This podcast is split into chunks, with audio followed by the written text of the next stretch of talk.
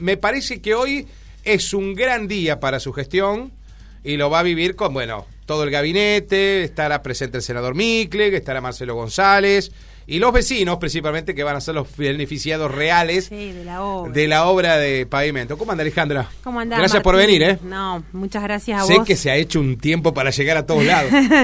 Sí, porque bueno, por ahí también tenemos los inconvenientes propios que tenemos todas las personas, pero por suerte ya, ya está. Eh, y bueno, haciéndome un ratito, porque obviamente todos los medios quieren tener este, alguna, alguna experiencia de que cuente alguna de las experiencias que he vivido en Portugal. en Portugal. ¿A Eh, cuánto estamos? ¿A cuánto estamos de Portugal? Uh, Debemos estar como a 16, no sé, 3, 15 mil kilómetros. Más o menos.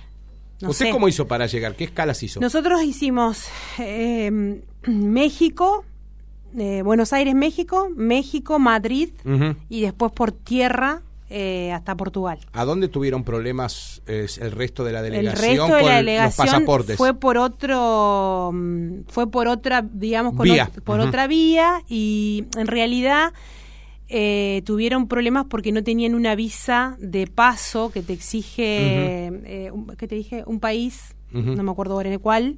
No era Costa Rica, quedaron, no, No. quedaron Panamá. Panamá. en Panamá, en Panamá. Quedaron varados y no, allá las reglas son Sí, tremendas. imposibles de y bueno, eh, lamentablemente eh, no pudi- una delegación que venía eh, de la provincia de Córdoba y después eh, bueno, eh, así que estuve junto con la red en ese día que firmamos este protocolo que es como un convenio con ADN, que es la mayor empresa de energía de Portugal. Eh, bueno, quien les habla, representando al municipio de, de Ceres y, y a los municipios, que ya son más de 260 los municipios que integran la, La red. La red, eh, y también estuvo una directora de proyectos, eh, tuvo que viajar ella porque el intendente se enfermó pudieron hacer el cambio, bueno, pudo viajar ella a ver la experiencia y el resto de la delegación lamentablemente tuvo ese inconveniente Claro, no llegó. que no habían leído, digamos que tenían que si- en el viaje si iban por Panamá tenían que sacar la visa.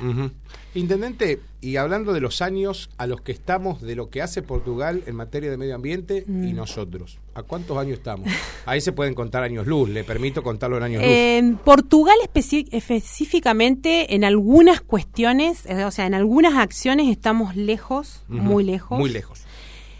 Por ejemplo, nosotros estamos mucho más avanzado en todo lo que es recambio de tecnología LED de iluminación pública. Ah, mire. Nosotros acá, eh, nosotros hoy en Ceres, estamos casi a un- en, en un 50% de recambio ya, cuando Lisboa, por ejemplo, Lisboa está en un 17%, Ujú. pero Oporto, este año ellos cumplen con el objetivo del 100% de recambio. Epa, van más avanzados. Ellos van mucho más avanzados. Lo que pasa que vos ahí te das cuenta cómo cada ciudad, digamos, pone eh, recursos, porque obviamente esto es una cuestión de recursos, de presupuesto, bueno, donde más le interesa. Claro, claro, claro, claro. Donde más le interesa, a los otros tal vez le interese más eh, la movilidad eléctrica y po- poder reducir la cantidad de emisiones de gases de efecto invernadero a través del transporte, a otros en todo lo que es forestación, iluminación, residuos. Eh, cada cual tiene como su, eh, su impronta en el armado de, de los objetivos de este PLAC, de este. Plan de Acción Climática, nosotros al 2030. Muchos de ellos también Lo al trazaron ahí. 2030 Sí. y otros ya 2030-2050. Ujú. Son los objetivos, digamos, que ellos, y ellos, bueno, nosotros ya este año tenemos que empezar a medir cómo está el tema de la emisión todos los años vos tenés que, que medir hasta que llegues al... Y bueno, vos te trazás objetivos, Sí. muchos son muy ambiciosos, Claro. eh, pero bueno, lo que nos dimos cuenta es que en algunas cuestiones eh, estamos muy, muy lejos porque algo de lo que me llamó mucho la atención, que todos los lugares donde nosotros, lo- lo- las agencias donde fuimos, o los ayuntamientos son municipales y o nacionales eh, no visitamos prácticamente agencias privadas, o sea que todo es del Estado. Todo es estatal. Todo es estatal. Y ahí vos te das cuenta que, por ejemplo, ellos hasta tienen un fondo climático municipal de muchísimos millones de euros. Eh, y bueno, nosotros es imposible que podamos tener ese fondo. Pero bueno, tienen otra visión, tienen... ¿Ellos tienen un ministerio dedicado a eso? En, el, en Nación tienen un ministerio dedicado a eso, sí. Que debe ser protagonista real acá el Ministerio de Medio Ambiente prácticamente no lo nombran nunca. no, eh, pero lo que pasa es que en Argentina tenemos un ministro a nivel nacional de Medio Ambiente que ni siquiera te, ni, siquiera tiene idea de, lo que habla en cuestiones medioambientales. Claro, sí, Camandier. Para que no se eh, acuerda, es Cabandier. Nosotros hemos presentado carpetas desde el municipio, pedido de reuniones, cuando había sido el tema de la fábrica de baterías y, lo que ocurrió. Gravísimo. gravísimo. Mm, mm. Nosotros pedimos colaboración al Ministerio de Medio Ambiente de Nación, de provincia, a las universidades, porque necesitamos trabajar en un plan de remediación de, de, esto que es un pasivo ambiental. Eh, y en realidad como municipio solos no lo podemos hacer. Es imposible. Necesitamos de expertos, necesitamos de recursos, necesitamos de maquinaria, hasta con la justicia necesitamos porque está totalmente judicializado ese tema. Y bueno, no hemos obtenido respuesta prácticamente de nadie. O sea eh, que ni de nación ni de provincia. Ni de nación ni de provincia. Sí, por ejemplo, en la Universidad del Litoral, que yo me había reunido con el rector por este tema, eh, ellos estaban a disposición, este, pero necesitábamos otras patas que son fundamentales para poder armar una gran mesa de trabajo eh, y que cada cual se termine ocupando de lo que se tiene que ocupar este, en este tema de la remediación. En algún momento, eh, intendente, tuvo la chance de poder saber en Portugal sobre cómo hacen con el tema basurales a cielo abierto o en Europa ya no existen esos basurales a cielo abierto. Y no. Eh, Fundamental, ya, arrancamos una base. Ellos no tienen ese problema. Esos no tienen porque todos los residuos son tratados eh, y nosotros, por ejemplo, hoy estamos hablando de poder invertir en un relleno sanitario y, ellos prácticamente están eh, en contra de los rellenos sanitarios. Epa. Ah. Entonces necesitamos... ¿La contra por dónde viene? Sí. Y porque termina, terminas enterrando a, la tierra, terminas enterrando residuos. Tiras la basura dentro de la tierra, claro. Tal cual. Ellos, por ejemplo, nosotros ahora que estamos pensando eh, en todo lo que es el compostaje domiciliario, mm. ellos en realidad están pensando que es más productivo que, que hacer un compostaje, este, los biodigestores y generar gas, ah, por ejemplo. Entonces, hablando un poco con Ricardo Bertolino, que es el presidente de la red, bueno, le digo, a ver Ricardo, ¿por dónde vamos? Porque después de, de todas las experiencias que nosotros vimos, y nosotros estamos a punto de lanzar nuestro, nuestro plan, digamos, de, de, compostaje domiciliario para mm. poder reducir el residuo húmedo que son las cáscaras de papa, de verdura, todo lo que se desecha, las hojitas, los restos de comida, todo mm. lo que se desecha de la, de la cocina es menor volumen que vos mandás a disposición final y lo utilizás, lo reutilizás en tu casa para generar abono, para mejorar tu huerta, tus plantas. Bueno. Y él me, él me dice, a mí, a mí lo que me, más me convence es hacer algo mixto, que una parte vaya a compostar, que una parte de la sociedad composte, pero que otra parte pueda, este, eh, pueda pensar en abonar un, eh, digamos, un biodigestor para para poder, digamos, hacer gas para las escuelas, para alas, mm. para... Uno, digamos, piensa en los comedores. Bueno, medio que por ahí este, va un poco la cosa. Eh, después, otra de las cosas que ellos están muy avanzados eh, es en el tema de movilidad eléctrica.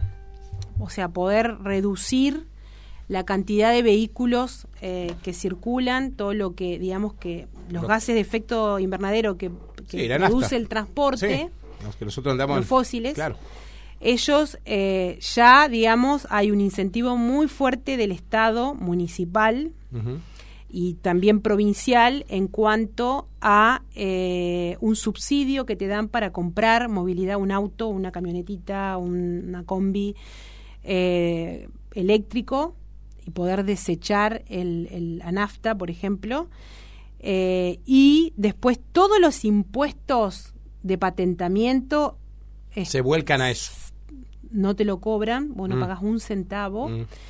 Eh, y bueno, son incentivos, digamos, que, hay- que tienen los estados como para que la gente vaya cambiando y vaya virando a, a- a tener autos eléctricos. Hay un inconveniente que están teniendo ellos también allá, que es el mismo que nosotros tenemos acá, porque el gran proveedor de toda esta tecnología es China. Y eh, China no está entregando paneles. Nosotros quisimos eh, comprar paneles para eficientizar nuestros edificios y hoy por hoy no hay entrega de paneles porque China no está entregando. Claro. No está entregando chips para los vehículos, eh, baterías en algunos casos, todo lo que es iluminación LED. Eh, se vio muy resentida la producción por la pandemia Claro. y evidentemente Sí, no, no. solamente nos, nos afecta en Argentina, Sino sino al mundo. son proveedores del mundo.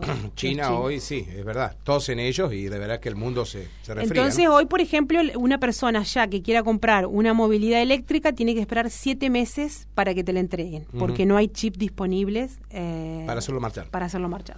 Eh, Alejandra, ¿cómo lo tomó la población? Porque es fundamental también saber qué, qué nivel de adhesión tienen en, en la población. Bien, muy buena pregunta. Eh, nosotros también la hicimos. En realidad, el, el 17% de la población ya este, adquirió tecnología eh, eléctrica.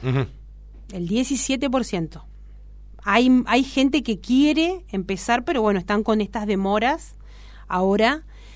Eh, el Estado municipal, todo lo que es sus motos y sus vehículos y ahora el transporte urbano, lo están este, transformando a eléctrico. Y eh, bueno, ellos tienen objetivos muy claros de, de cuántas unidades por año van, van dando de baja y, y- y poniendo en el mercado. Y de la, población la población te dije el 17. Bueno, y, y los gobiernos ya hay algunos muy avanzados eh, en, en- en porcentaje de, utilitarios propios, digamos. Y después, por ejemplo, lo que vos ves mucho allá es que hay muy pocos autos en la vía pública, pero que hay mucha movilidad en cuanto a eléctrica, en cuanto a bicicletas y a monopatines. Mm. Allá todo el mundo, Anda con el monopatín vos a través de una app, Sí. le cargas, la vinculás a tu tarjeta, le pones crédito y andás todo el día. Y Sí, al- sí, sí. eh, después volvés a tu casa, lo dejás enfrente de tu casa, a la noche vienen, se lo levantan, le cambian la batería y al otro día en las unidades de estacionamiento tenés... Claro, eh, ¿cómo, ¿cómo es la idiosincrasia? Porque eso, eso es una cuestión de cambio cultural. Nosotros veríamos a una persona con traje y corbata arriba de un monopatín y nos reiríamos. Y allá es normal. Y en las ciudades es normal. Digo, Sí, nos sí. falta mucho avanzar todavía, pero creo que pasa por nosotros mismos. Por eso le preguntaba qué adhesión tenía de la población, ¿no? Sí, bueno, la, la- la población allá eh, tal vez no tiene vehículos propios, pero sí hace uso Mm. de los vehículos, tanto de monopatines, bicicletas, y hay muchas motos también Sí. eléctricas, Mm. de las que eh, proporciona el propio Estado, que el Estado no es que va y compra, No, no, no. no, eh, digamos, teje relaciones con los que los, los dueños de estas de estas marcas, porque hay muchas marcas, muchas empresas, eh, y las canjean, digamos, por impuestos o por lo que sea, para que eh, esa movilidad pueda estar disponible para, para la gente. Eh, de lo que aprendió y de lo que vio, seguramente con Dianela, que le debe haber contado, a mí me contó Daniel al aire, lo contó, que fue su experiencia en, Muy linda. en Chile. Eh, realmente fue muy buena porque usted tiene un proyecto con perspectiva de género y decía que realmente esa es la brújula. Bueno, eh, de usted lo que vio, intendente, ¿qué es lo que puede ser es empezar a hacer en lo inmediato, que lo ha charlado con Dianela y el equipo, para poder implementar en un corto plazo? No, en corto plazo lo que nosotros veníamos haciendo que es eh, para reducir los efectos que provoca la ganadería y la agricultura, no hay otra eh, que más forestación, Sí. incluso también en el sector rural. Nosotros ya ayer arrancamos con nuestro plan de forestación, hoy por hoy vamos a estar entre los 1.500 y los 2.000 árboles de este año. Eh, necesitamos sí o sí mejorar el sistema de riego para no perder población, eh, porque siempre hay un porcentaje que lamentablemente se pierde. de lo que Exacto, es. sí, sí. Eh, vamos a seguir eh, trabajando en el recambio de, de luminarias. Sí. Vamos ahora, a través de este convenio que se firmó con ADN, tenemos la posibilidad de que algunas personas se puedan capacitar como técnicos o gestores eh, energéticos por un año de manera gratuita. ¿Eso va a ser virtual, Intendente? Eh, sí, virtual y mm. tal vez después haya algunos viajes, de, o sea, de manera presencial, a ver algunas experiencias de otros, de algunos municipios. Vamos a empezar a trabajar en todo lo que es eficiencia energética en nuestros propios edificios em, a través de paneles. Y, el Estado como punta de lanza. Exacto. Pensar en, que ahora nosotros, por ejemplo, teníamos que comprar dos motos, ya van a ser motos eléctricas. Ah, bien. Como para poder también, ya hay algunas motos eléctricas en serio. Sí, las he visto. Sí. Y bueno, y estamos pensando eh, también eh, en ver, nos tenemos que reunir con la EPE, eh, porque hay algunos vecinos interesados en comprar paneles, digamos, y eh, para bueno para, para poder hacer eficiente su vivienda, ver de qué manera se pueda tal vez armar una pequeña cooperativa de vecinos donde podamos eh, instalar el espacio donde podamos instalar estos paneles y, y, bueno ver de qué manera lo que se consume se reduce en la boleta, lo que, lo que sobra se lo puede volcar a la red, como para aliviar un poco la, la, red eléctrica. Bueno, ese es un proyecto que, que está recién eh, pensándose y vamos a ver de qué manera podemos, eh, podemos eh, plasmarlo, ejecutarlo. Me parece súper interesante. o sea que va a tener el destino de fondos a los próximos presupuestos, Intendente, porque también hay que decirlo, yo lo, lo manifestaba cuando después habló Dianela, esto es una política de Estado. Si Dupuy en algún momento dejase de ser la intendente, el que venga va a tener que seguir haciéndolo, intendente. Porque una vez que tomamos el envión ya no se puede frenar en esto. No, es que yo creo que tampoco, digamos, eh, tenemos más eh, tiempo para actuar en defensa del, del, ya, planeta. Ya, lo hicimos bolsa. Ya, o sea, ya generamos mucho daño con todo lo que, lo que le hacemos cotidianamente este, el poco respeto que tenemos por el otro, por la vida en todas sus formas. Entonces creo que eh, tomar acciones en favor del cuidado del ambiente es urgente. Mm. No puede seguir esperando. No podemos seguir mirando para otro lado. Eh, y bueno, una apuesta muy grande. Nosotros mañana, yo no voy a poder asistir, pero eh, va a ir una parte del equipo en Córdoba eh, es un, un, evento muy importante de economía circular, que a mí me gustaría que puedan ir, ver las experiencias. nosotros estamos teniendo una muy buena experiencia en cuanto a economía circular, a todo lo que se recicla. En cuanto a chatarra, plástico, cartón, vidrio. Eso tiene una vuelta. Eso tiene una vuelta. Hoy la gente que está trabajando en las cooperativas de reciclado, eh, están ganando muy un muy buen sueldo todos los meses de lo que la gente desecha, del residuo. De lo que nosotros descartamos de la casa. Entonces, un poco también la idea que ahora nosotros tenemos la posibilidad de postularnos a, un proyecto de postulación internacional para poder recibir fondos. Hemos eh, tejido algunas relaciones también con ministerios de nación, donde hay maquinaria, es poderle agregar valor, por ejemplo, al plástico. Porque tal vez no es lo mismo vender un fardo de plástico que ya vender el plástico chipeado. Te lo pagan mucho más. Sí. Este tiene otro valor. Eh, y bueno, hay muchas cosas en las cuales incursionar. Ya a Dianela eh, no le dan los tiempos. Exacto. Bueno, pero es un eh, área que en algún momento usted la planificó. Va a crecer, va, a crecer, es obvio. Va a crecer el área. Y, bueno, y a mí la verdad que me, me pone muy contenta que nosotros como ciudad, hoy por hoy en la zona, eh, estemos a la vanguardia de estos temas que, son eh, muy importantes. Está bien, eh, usted lo pone como una política de Alejandra Dupuy, yo siempre se lo reflejo, y por ahí choco con algún peronista, a los cuales no trato de que no han encarado nunca un plan de, de acción contra el clima, ellos me lo discuten a eso, pero me parece que en algún sector lo han querido ningunear. Pero no voy a tomar como referencia al referente del Partido Justicialista, sino a alguien que es más inteligente. Yo considero que es una persona instruida, que es una ex docente, que también quiso ningunear como diciendo, ¿a qué fue? Fue de paseo, no lo quiere decir. Digamos, ¿no, ¿no le dolió eso? Porque que, lo diga, que lo diga alguien que no está en el rubro, que no entiende nada de todo esto, está bárbaro. Pero que lo diga alguien más medianamente que entiende un poco la cuestión. No, la verdad que no. No, no, no me molesta porque hay gente que nunca tomó acción eh, en favor, digamos, de lo que nosotros estamos haciendo, que son políticas mm. ambientales tuvieron la oportunidad de tener, eh, de poder firmar para que en su momento el gobernador Miguel Lichi pueda bajar un parque fotovoltaico eh, a la ciudad uh, lo rechazaron y no lo hicieron. Mm.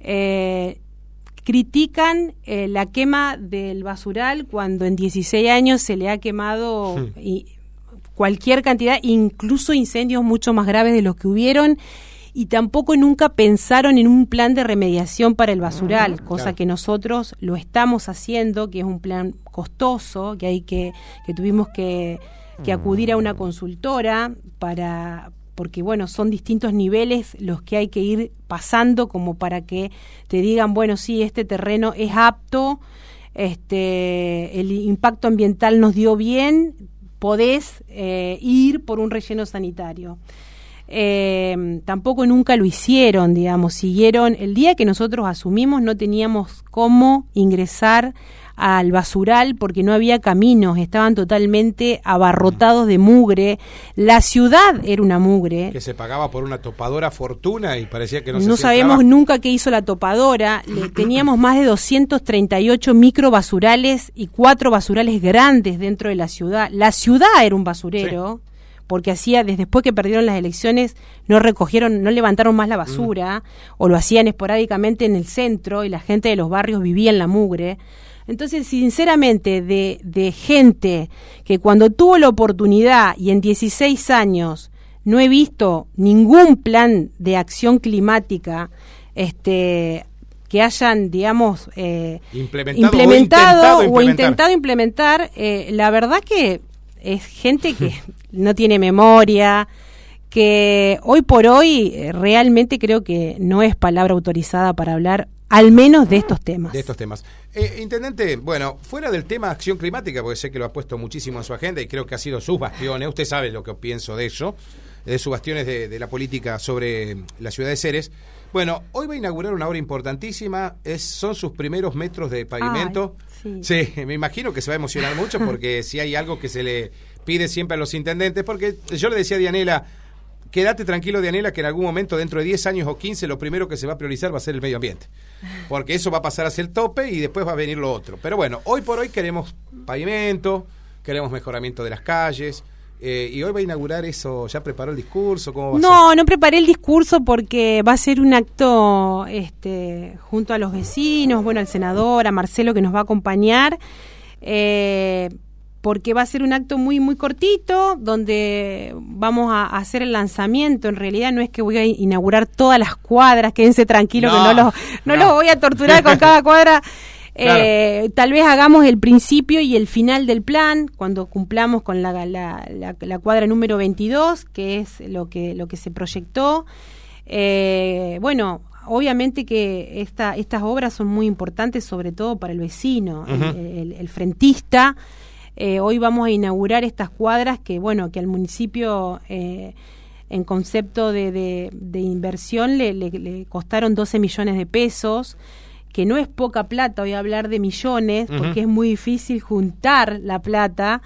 Pero lo más importante es que el contribuyente está pagando y que esos recursos eh, se vuelcan en las obras, a la obra, a la obra que, que, es prioritaria. Ahí estuvo sentado donde usted está hoy, cuando usted estaba en Portugal, vino Miguel Andrada y habló de un volumen de recaudación por esta obra impresionante. Sí, la gente está mm, este, muy entusiasmada. Obviamente, ¿quién no quiere que te pase por, por frente tu casa cuando ya eh, mm. tenés eh, el cordón cuneta, pero tenías un ripio eh, más o menos y no tenías todavía iluminación, pero ya tenés también iluminación LED y tenés el pavimento que te mejora sensiblemente la calidad de vida, ya no vas a renegar los días de lluvia, no va a haber tierra, no va a pasar más el regador. ¿Y el costo de la vivienda? Te eleva el costo inmobiliario de tu vivienda, en mm. definitiva no es lo mismo. Eh, Y bueno, nosotros estamos detrás de muchas obras, no solamente del pavimento, que nos llena de orgullo, sinceramente, poder ejecutar obras de pavimento, de cordón, cuneta y ripio, iluminación en todo lo que es el barrio Pedro de Vega. Que bueno, fueron... la de cloaca la tiene ahí, está por pegar, está por patear penal. Yo quiero la de cloacas, es una obra sumamente importante que tal vez eh, no, no suma tantos votos porque es una obra que va enterrada, que no se ve, que es desprolija, que es sucia, que si te agarra un temporal te lleva mucho tiempo cerrarla. Pero es una obra de saneamiento y hoy las obras de saneamiento son fundamentales. Va, para- ligada, va ligada con lo primero, intendente. Va ligado con lo primero. Claro. Entonces, eh, va, eh, es realmente un cambio, digamos, cuando vos tenés la cloaca y no renegas más con el pozo totalmente colapsado, colmatado, que rebalsa, que el vecino se enoja porque hay olores feos. Eh, eliminamos todos los focos de contaminación, de enfermedades. Yo estoy muy, muy detrás de esta obra. Ya tenemos eh, 200 millones en la primera etapa. Se va, a- hoy por hoy la obra cuesta eh, un poquito más de 600 millones. sí. Me prometieron en el ENOSA tres desembolsos porque estas son obras que cuando está el desembolso te dan seis meses y vos tenés que terminar la obra. Sí. ¿Y es por avance de obra? Y es por, avan- es por avance de obra, eh, pero te dan una inicial y después termina, te, la- te la pagan y ahí terminas la obra. Claro. Y cada desembolso se actualiza al precio, Sí. digamos, de los materiales eh, de mercado a utilizar. Eh, bueno, otra de las obras que también está muy avanzada es eh, la bomba de impulsión para llegar con el agua potable al barrio Nasser. Ah, también. Es una obrita chiquita, pero muy necesaria.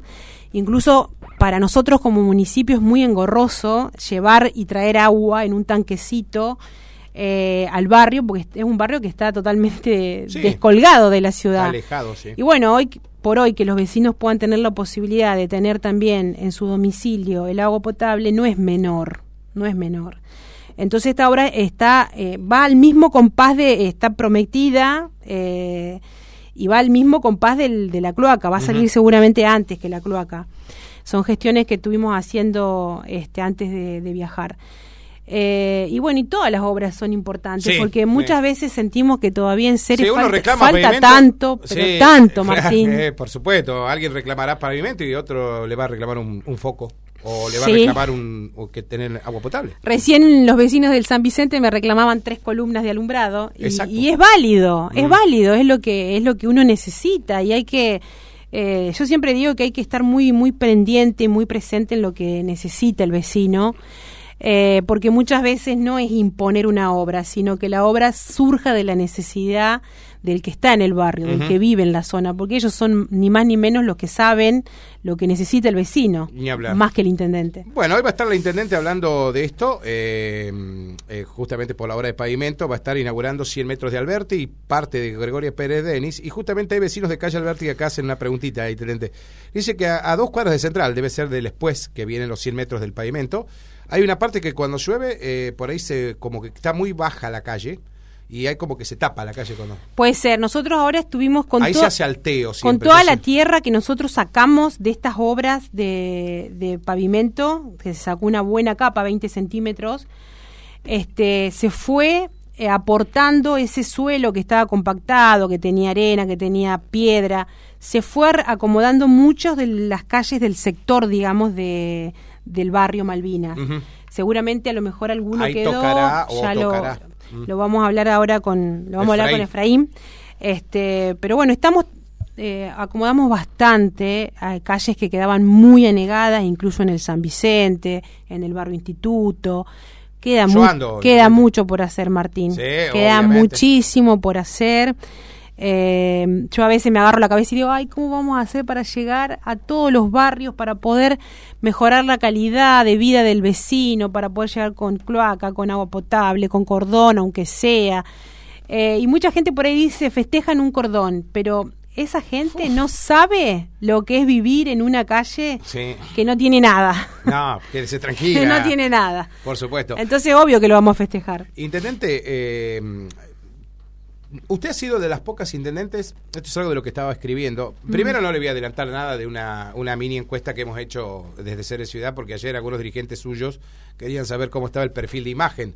Hemos medido imagen positiva de algunos dirigentes de instituciones y políticos. Muy bien. No hace falta que yo le diga el resultado. Ya me, inclusive ese mismo funcionario me decía, no, no, sí, la mismo, los mismos porcentajes que le están dando a Alejandro en otras mediciones que han hecho inclusive de provincia, departamento. En cualquier momento te, te transformas en una consultora. Claro, no, pero ¿Eh? tengo muy pocos recursos económicos para hacerlo. Pero lo hago con mis, eh, habitualmente tengo mi, mi forma de hacerla. No, y, justamente hablando de lo político, usted ha sido una de las pocas mandatarias que no ha cambiado a lo largo de su gestión su gabinete. No ha tocado nunca una pieza de gabinete, más allá de la salida en algún momento, me acuerdo de la, de la subsecretaria de Cultura, o de Educación, perdón, bueno, eh, no han sido muchos los funcionarios que usted ha cambiado. Y en algún momento creo que eso también pesa en lo político y le hacen sentir el rigor desde los sectores de la oposición cuando aparece alguna posibilidad de, tocarle la gestión a partir de una dirigente.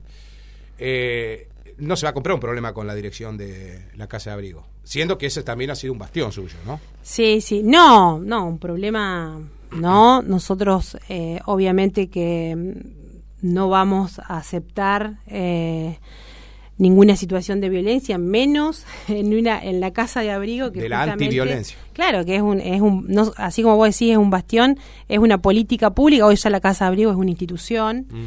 Este y, creo que, que, tiene que ser una, institución, digamos, que, que mantenga eh, un perfil eh, no se pueden aceptar que, haya, digamos, situaciones de, violencia, de hostigamiento, y bueno, cuando las cosas no funcionan, eh, se cambian. Yo, ahora va a haber algunos cambios, eh, tal vez eh, no en el gabinete, pero sí eh, o, gente nueva cumpliendo otras funciones. ¿En las segundas líneas, intendente? En las segundas líneas, sí, sí, este, pero yo siempre soy de las que pienso que cuando las cosas están bien, cuando los secretarios responden y cuando yo tengo resultados, que, lo, que soy muy exigente en esos resultados, no hay por qué tocar lo que está bien. Lo que está bien. Mm, hay que mejorar lo que no está por ahí a la altura de la circunstancia. Y en eso estamos siempre tratando nosotros de, superarnos y de mejorarnos día a día. Pero estas cosas, digamos, que, que han sucedido, eh, obviamente no, no deberían suceder, pero bueno, no, no todas las personas a veces eh, estamos bien, estamos en, en eje eh, y bueno, y suceden estas cosas, pero bueno, hay que tratar de remediarlo rápidamente, contener a las personas que hay que contener. Eh, yo soy una de las que siempre pienso que no es soltar la mano por soltar, sino eh, tal vez tender una mano amiga en un momento difícil que está atravesando cualquier persona, sea hombre, mujer, cualquier persona, y poder acompañarlos en el proceso de de poder estabilizarse, equilibrarse, eh, estar bien. Eh, y, bueno, eh, los cambios se hicieron, todavía no hay nadie que reemplace la conducción. Lo ¿Eso cuándo lo va a decidir, intendente? No, lo está llevando adelante Silvana Torres y ah, Silvia, García. García. hoy por hoy tenemos una sola familia en la casa de abrigo que ya creo que en estos días, por suerte, puede ser reubicada. Qué bien eso. Eh, porque trabajamos siempre en la reubicación de, las familias y en poder también contenerlas eh, no solamente desde lo psicológico, lo afectivo, sino también de, poder, eh, digamos, insertarlas en el mundo laboral, porque bueno, obviamente tienen que no volver a un círculo vicioso y pueden, bueno, eh, a, partir de, una estabilidad económica poder arrancar nuevamente un nuevo trayecto de vida. Sí, yo no, no pude charlar con Silvia sobre el tema porque justo fue el día en el que quisimos charlar con ella, estaba en la exitosísima Expo Carreras. Ah, sí, muy buena. No estuvo usted, pero estuvo, le habrán contado que fue un éxito. Yo seguía todo lo que pasaba igual, Claro, claro, ¿eh? sí, me imagino, porque sé que... Con cinco horas de diferencia, cuando yo estaba ya en actividad, ustedes acá dormían, pero yo seguía, sí, todo, y la verdad que tuve muchos mensajes, sobre todo en el Instagram, de, chicos que les encantó la expo, otros que ojalá que el año que viene la, volvamos a hacer. Mm, mm. Eh, y bueno, cuando yo hablé con Roxana Mori, necesitamos hacer la expo carrera, este, Roxana por ahí pensaba que era mejor en septiembre y yo decía, no, no, tenemos que darle mm. tiempo a los chicos que, que puedan... Claro, que puedan este empezar a pensar qué es hacer. Mm. Exactamente. Y bueno, el que tenga que prepararse para entrar en alguna carrera, buscar opciones, tiene que hacerlo con tiempo. Mm. Así que yo creo que estuvo muy bien y muy bien organizada. Felicitar a Roxana, a Paula, a todos los que estuvieron en la organización porque fue impecable. Bueno, los intendentes suyos, sus colegas, lo han felicitado. sí. Eh, no, y quisimos charlar con Silvia porque me parecía que también hay que salvar las instituciones. Las instituciones están por encima de los nombres de las personas y cuando en algún momento me parece que se hablaba muy livianamente y se mencionaba la Casa Abrigo María Frontera como el eje del problema y era una persona, no era la casa. Exactamente. Me parece que hay que ser muy coherentes también y también si hablamos de que estamos peleando para que no haya violencia, tampoco se puede ser violento contra quien ha cometido el, el hecho. Es lo que yo te decía, no es soltar la mano de la persona, porque bueno, todos tenemos, eh, eh, no es que estoy justificando con esto. No, yo lo entiendo. Eh, vos me entendés, lo que yo te quiero decir, todos tenemos en algún momento de la vida, atravesamos problemas y que muchas veces no medimos la consecuencia de no parar a tiempo eh, o, de no ser racional eh, en el momento que uno actúa.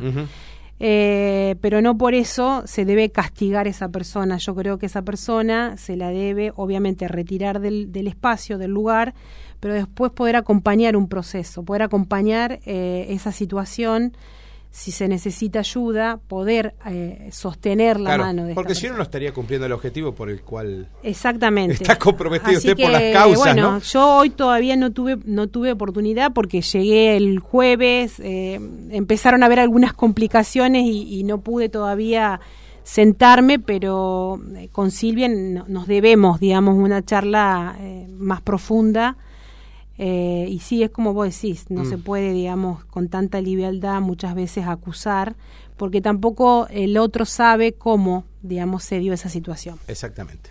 Bueno, eh, tiene varios mensajes acá. Debe dejar uno, uno, el último, porque sé que esta tarde la voy a estar acompañando en la inauguración de, estas cuadras de pavimento, aparte para charlar con el senador Miklik. Eh, también hablan de que obviamente en lo político la intendente es la primera que está firme como para una reelección, dicen eso. No sé si es verdad, pero ya lo va, lo va a tener tiempo para poder eh, confirmarlo. Inclusive el senador la semana pasada confirmó en una radio colega en Suardi que va a ser candidato nuevamente en el 2023. Mira vos, sí, leí que, dijo eso, pero que todavía no sabían a qué. ¿A qué? No sabía. Bueno, eh, no, eh, la, la Mitre fue hecha con cemento vencido y fue hace años y nadie lo dijo. La Mitre por cemento vencido. Bueno, me dice una vecina. Gracias, Intendente, por acordarse de todos los barrios. Nosotros en Barrio Instituto le estamos eternamente agradecidos. En algún momento nos llegará el cordón cuneta tan soñado. Me dice el mensaje del 312. Sé que Este año le va a llegar el cordón eh, cuneta. en algún momento este año le va a llegar el cordón. Bueno, el profesor Monti, Cheli Monti, dice: Yo participé de la Expo como docente, fue muy buena y en una fecha muy propicia a mejorar para la próxima el espacio, porque éramos muchos alumnos y alumnas en el momentito de la charla y estábamos un poquito incómodos. Bien. Vi las fotos que estaban todos, claro, dice lo demás realmente muy bueno. sí, eh, tal vez podríamos plantearle en algún club eh, que sea más grande, porque la verdad superó las expectativas que nosotros teníamos. Claro, a mí me dijo Rosana, ella estimaba muy lejos las cifras. Superó las expectativas, profesor Monti, por eso no, no la pensamos en otro lado, pero está eh, muy bueno el comentario. Y bueno, viendo lo que sucedió este año, eh, sin duda vamos a pensar otro espacio para que puedan estar mucho más cómodos. Perfecto. Y bueno, con la, la voy a despedir con este mensaje de Marisa que dice, excelente nota Martín, excelente Alejandra. Alejandra comete dos pecados mortales. Ser mujer y ser ultra inteligente. Chapo, me dice Marisa. Acá tiene el mensaje. ¿eh? Y bueno, ¿qué puedo esperar de otra mujer? Ser mujer y ser inteligente. gracias, Marisa. Bueno, eh, gracias, Intendente, por venirse un ratito. Bueno, ¿eh? gracias a vos, Martín, por, por bancarme. Llegué un poco más tarde de lo pactado. Te pido disculpas. y bueno, esta tarde esperamos a los vecinos que nos quieran acompañar con mucho gusto y mucha alegría vamos a estar inaugurando este, esta ¿En qué parte de la calle va a ser el acto, intendente? En Mitre y Gregoria Pérez de Denis, ah, en la esquina. En la entrada. Yo pensé que iba a ser frente central, ¿sabes? Sí, no sé por qué los chicos decidieron. Este, en este caso no lo decidí yo, lo decidió el, secretario. no, pero usted lo puede decidir todo. ¿Para qué tiene la gente que la puede asesorar? Por supuesto. Sí, lo que pasa es que viste que poder hacer el acto ahí va a significar que mire para el costado y la Mitre, la verdad, que está muy fea, muy fea. A mí me da calor. Sí. Eh, ese tramo de la Mitre, un tramo de la, de la Belgrano que también está muy Sí. fea. Y bueno, tener que, eh, realmente es, es, es triste tener que pensar en volver a invertir recursos en algo que ya estaba hecho y que privamos a un sector de hacer nuevas cuadras, de ampliar el sector de pavimento, de, de- de reducir sector de riego. Este, pero vamos a tener que hacer algo, lo mismo que sobre Sí. Presidente Perón. Bueno, hay muchas muchas calles que están muy feas y nosotros vamos a tener que levantar todo y Exactamente. volver a poner hormigón donde ya estaba. Ese, Ujú. ese- ese es la Qué eh, tema, ¿no? lo que a uno por ahí le molesta, le duele, le da bronca y así como me da bronca a mí le da bronca al vecino. ver, vecino, que también se lo. Obviamente, si fue gratis, no sé si fue todo gratis, pero se paga con esto, ¿no? Yo no creo, al la- ah, no, no. no cre- creo. No, tampoco. Eh, no, intendente. eh, Carlitos, ¿qué me dice? Los concejales estuvimos recorriendo el barrio invitando a los vecinos eh, con eh, la Secretaría de Gobierno. Me dice Carlos Duto, un Sí, concejal sí. que estuvieron recorriendo el barrio. No, eh, una buena idea, porque el otro día habló Jessica Beder. Ajá. Habló Jessica del tema seguridad vial, Día de la Seguridad Vial, habló de que bajó mucho la accidentología o la siniestralidad fatal en Ceres, pero sigue habiendo. Cuando se abren estas calles, no está abriendo un circuito el gobierno, ¿eh? No, no está abriendo una pista de carrera. Esto hay que respetarlo también. No, es una de las cosas que yo decía, Martín, mira, eh, en, en mi visita a, a la, la oportunidad de visitar otras culturas, otros países, es no vi ninguna persona que ande en moto sin casco Bueno, allá. Primer dato importante. No vi ninguna calle que tenga lomos de burro, como todos los vecinos te piden acá. A lo sumo, en las ven- avenidas principales, algunos retardadores de velocidad. Sí. ¿Viste los que parecen eh, una tortuguita? Sí, la tortuguita. En la boca calle de una entrada a una avenida principal. Ahí. Ahí. No vi animales sueltos en la vía pública. Increíble. Pero ni, ni uno. O sea, ni un animal suelto en la vía pública. O sea, ya partiendo de esa base, ¿cuánto nos falta a nosotros, tanto en educación, en el respeto por el otro, en el respeto Mm. por la vida animal, por el vecino? O sea, Mm. nos falta mucho, pero es, es, es, educa- es Es- educación. es- sí. Mira, el otro día charlando con un amigo, ¿no? Vio que la de las charlas de amigos salen Sí. buenas cosas. Digo, sería bueno que por ahí desde el consejo se pueda presentar una cosita. Eh, claro, ¿cómo van los chicos a la escuela en el secundario? Y muchos van en moto.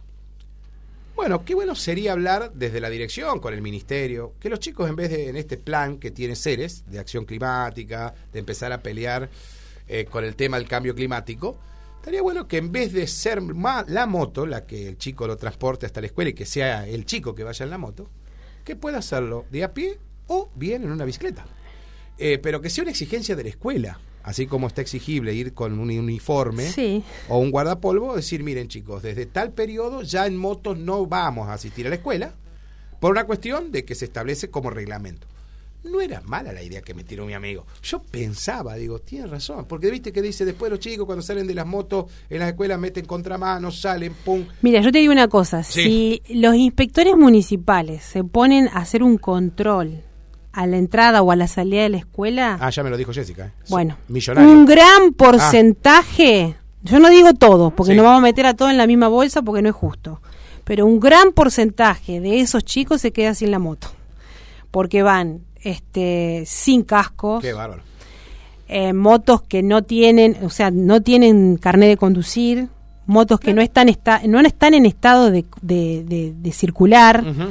Entonces, si nosotros realmente tendríamos que hacer, y no es eh, eh, como muchas veces veo que leo, dicen que es para recaudar. No, está claro que no es para recaudar. Está claro que no es para recaudar, Ah, porque si, quisi- quisiéramos recaudar, ¿sabés cuántas recaudaríamos? Dijo que sería millonario, dijo sí. Jessica Beder en el municipio. Si saldría a cobrar multi y a cortar cabezas. Pero es como bien Bien, bien, Rodrigo, eso, porque tenés, tenés razón, Rodrigo. Sí. Eh, Los, Los chicos no tienen vecinos- edad de manejar para ir en moto a la escuela. Y no. ¿Son menores de edad? Y sí. Muy bien. Mirá. Ah, Perdón, lo había salteado a eso. Y sí. No tienen carnet de conducir porque son menores de edad y se, Qué encima raro que de las eso direcciones de la escuela no digan nada. intendente. y a lo mejor tendríamos que empezar a trabajar en algún trabajo articulado con los padres, los chicos, la escuela, el municipio. Eh, es un- una buena iniciativa, me parece, para tomar, poder poner en, en vigencia de una vez por todos y que la gente eh, acepte el tema que adherimos eh, a, la, a una ordenanza eh, de las velocidades mm, eh, mínimas, que son 30 kilómetros por hora dentro del eje urbano, sobre todo clubes, escuelas, eh, instituciones, nadie lo respeta. Sí. Parece que vamos todos a buscar la partera Sí. este, a altas velocidades y, y, bueno, son cosas que de a poquito tenemos que empezar a mejorar, porque yo no puedo sitiar toda la ciudad Con loma, con loma de burro, porque después eso, digamos, a los bomberos eh, los, les dificulta en, en- en sobre todo cuando hay siniestros, a la ambulancia del hospital Mm. tampoco tiene circuitos donde tiene, pueda, digamos, eh, trasladarse rápidamente ante un accidente. Oh, sí, Tenemos toda la ciudad sitiada. Claro, Sí. sí. O sea, empecemos por cambiar los hábitos, Claro. las conductas que tenemos, a respetar al, al- al que va en bicicleta o al peatón. O sea, esto acá es educativo y, y empieza por cada uno de nosotros.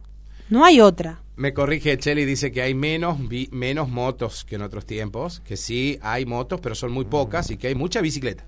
Sí, quédense tranquilos que las bicicletas las cruzamos por todos lados también. Y la bicicleta, lo dijo Jessica, la bicicleta tiene que respetar la orientación de la calle, También. si es para un lado o para el otro, y tiene que respetar el semáforo, cosa que parece que no lo conocen. En el semáforo vio que usted se habrá parado varias Sí. veces. Pasan los ciclistas inclusive, que son los chicos que saben el reglamento del ciclismo, pasan ellos. Y si lo engancha el que viene, claro, porque por ahí no pensamos en eso. Che, bueno, gracias a, bueno, Diego Verón también dice saludos a Alejandra. Eh, en los colegios sería para enseñar todas las cosas que están es- es- explicando. Griselda también dice saludos a Alejandra, felicitaciones por la gestión. Dice Griselda Larroquete por acá. Bueno, algunos de los mensajes que nos han llegado. Muchas gracias. gracias y eso a que estamos tarde en el horario. Tarde, 12:34. tarde. Yo, culpa mía, es culpa mía, lo acepto. Bueno, eh, esta tarde no, Nos vemos esta tarde. Nos vemos esta Muchas tarde. gracias. Porque no le pregunté nada, no quiero que revele nada. 130 años de seres. 130. Ya vamos a venir para dar detalles, pero va a ser una muy linda fiesta. Integradora, me dijeron. Una muy linda oportunidad de, eh, de, de- de participar de, de colectividades, más de tres instituciones representando a 13 colectividades. Eh, un momento mm, para, para pasarlo en comunidad, Mm. realmente disfrutando de los espectáculos que va a haber. Eh, bueno, ya vamos a venir a Sí. invitar a toda la gente que se sume. Sabe que ustedes no lo dijeron, pero hay alguien que está atento a todo. Me decía, ¿sabes qué hay que felicitar de este, de este festejo? Que la señora Dupuy no cometió un gravísimo error que era elegir la reina de Ceres. Vio que hay una movida en contra de los reinados. Sí. Aunque de los usted- estereotipos de mujer. Exactamente. Bueno, está bien. Digo, bueno, fue un acierto, no sé, no lo sé porque no sé si lo había puesto en agenda o no, porque no la, no la tenía la agenda hasta que me la contaron. Pero no, bueno. no, no vamos a elegir. Bueno, bien, bien, fue un acierto. Todas las mujeres son reinas. Gracias, intendente. Muchas gracias a ustedes. Muy buenos días para todos.